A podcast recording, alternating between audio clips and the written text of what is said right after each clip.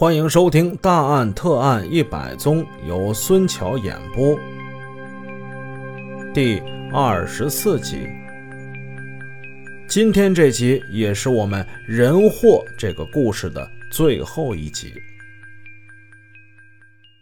上文书我们说到，李富林的日记被发现，这个日记成为了日后为大家平反昭雪的重要证物之一。这个日记是怎么写的呢？它真实的反映了当时李富林的心态。在日记本的第四页，他写道：“九月五号到九月六号开始工作。从这一段时间来看，我没能完成党交给我的任务。这个厂阶级斗争十分尖锐，人事关系极为复杂。”在这样一个尖锐复杂的斗争面前，我显得软弱无力、束手无策，辜负了党对我多年来的培养教育，辜负了同志们对我的期望。我对这次运动很不理解，很不认真，很不得力。如何打破这个局面，我确实丧失了信心。复查组的同志们还走访了李富林担任政治部主任时的那个厂的两位同志，他们分别谈了李富林调到那个大厂之后的一些情况。其中一个就说：“那个李富林调过去之后啊，不愿意搁那儿待着。他回来过，他跟我们提出过，提过好几次呢，就要求啊，能不能把他给换回来。他真说了好几回。”就说那边呢实在是没法工作，他对市委很有意见，他就说把他留在那儿算干啥的呀？啥也干不了。另一位同志是这么说的：李富林同志回来过几次，要求调走。他说在那里干不下去了，不了解那里的情况，原来是两头受气，中间还受挤，市委跟局里也不管他，他自己觉得很遭罪啊。不难看出这些情况。跟李富林在遗书中所写的是相一致的。咱们再看看本案的重要证物遗书，在市委朱秘书长的耐心沟通之下，某军区保卫部最初曾对遗书作出否定结论的人撤回了前两次所做的鉴定结论结果，经过再次的认真鉴定。最终，遗书被认定为李富林生前所写。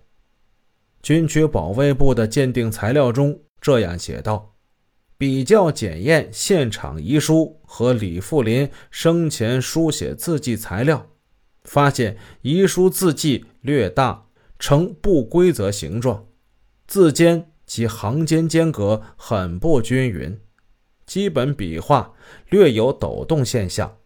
字迹的个别特征，特别是基本笔画的连接等特征，与李富林生前书写字迹材料中的书写习惯完全吻合。最终结论：李富林死亡案件现场遗书中字迹为李富林亲笔所写。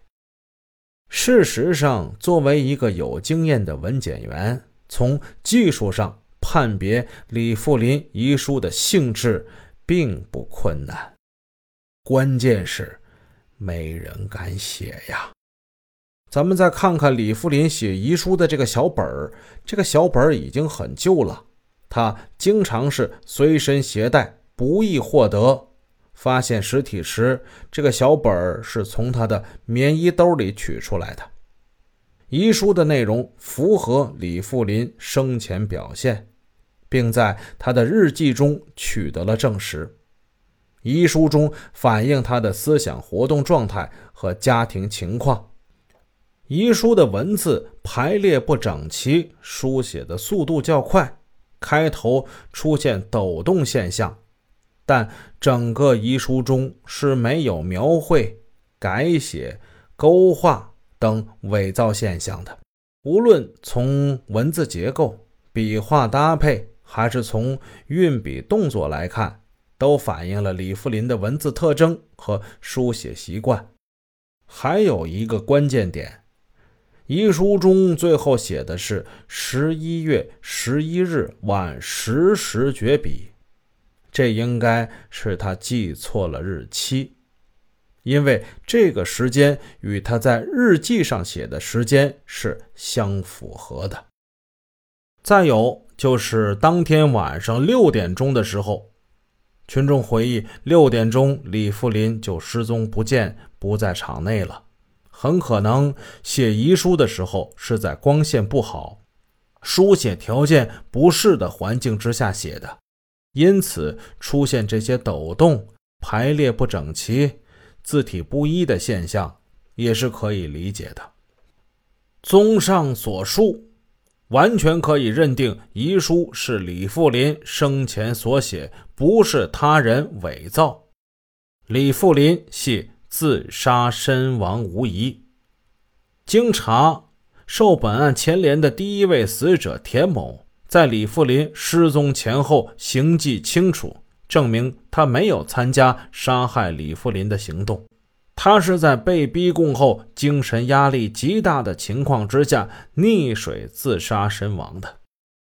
一九七二年四月十八日。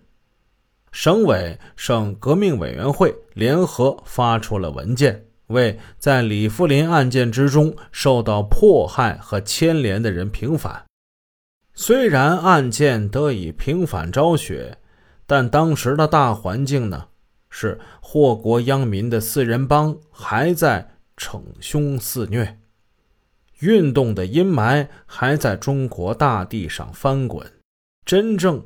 能够温暖人心的第一缕阳光，要到一九七六年粉碎四人帮文革结束的时候，才能真正的照耀下来。在我们眼前这个故事即将接近尾声的时候，主播想说，法医和其他刑侦技术人员的工作是人命关天的工作，是维护社会主义法治服务的，应该。坚持实事求是，忠于事实的真相，不受任何外界因素的影响和干扰。要在任何情况之下，勇于坚持正确的结论。其实归根到底，就是坚持真理，忠于真理。李富林一案在第一阶段之所以没能给出正确的结案，疑惑无穷。除了运动本身这个根本元素之外，也是因为某些办案人员慑于政治高压，放弃了真理，明哲保身，这也是重要的原因之一。然而，很多人没有做到的，罗法医他做到了，而且他是在被清洗出公安系统的情况之下，以一个普通农民的身份。做到这一切的，这是不是更加的难能可贵呢？罗法医的传奇还在继续，他只是暂时的回到了农村，相信在不久的将来，他还会奋战在与犯罪分子斗争的第一线。